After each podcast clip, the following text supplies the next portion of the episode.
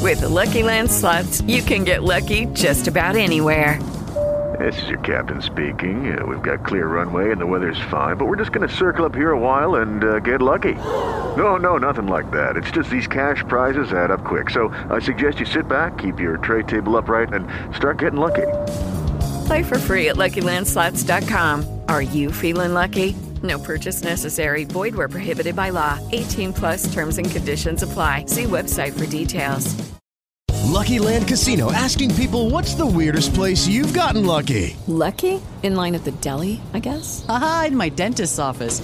More than once, actually. Do I have to say? Yes, you do. In the car before my kids' PTA meeting. Really? Yes. Excuse me, what's the weirdest place you've gotten lucky? I never win and tell. Well, there you have it. You can get lucky anywhere playing at LuckyLandSlots.com. Play for free right now. Are you feeling lucky? No purchase necessary. Void where prohibited by law. 18 plus. Terms and conditions apply. See website for details.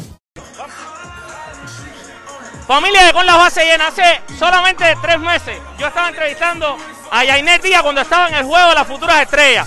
Y él me dijo que su sueño era estar con los Astros este año y celebrar con los Astros llegar a la Serie Mundial. ¿Lo lograste, brother? Sí, sí, muy agradecido con la organización por, por darme la oportunidad de vivir esta bella experiencia y agradecido realmente. ¿Qué sentiste y, y cómo ha sido la vibra dentro de este equipo que parece que nunca se da por vencido y siempre encuentra la manera de ganar? Sí, sí, hermano, la unión siempre, yo veo que los muchachos siempre, o sea, no juegan solo para ellos, juegan para el equipo, siempre buscan técnica de cómo hacerlo mejor en el terreno y eso es lo que hacen, esa es la clave. Este equipo está repleto de peloteros latinos. ¿Cómo te sientes de tener tantos compañeros de equipo latinos igual que tú, dominicanos, puertorriqueños, cubanos, eh, de, de, tu gente?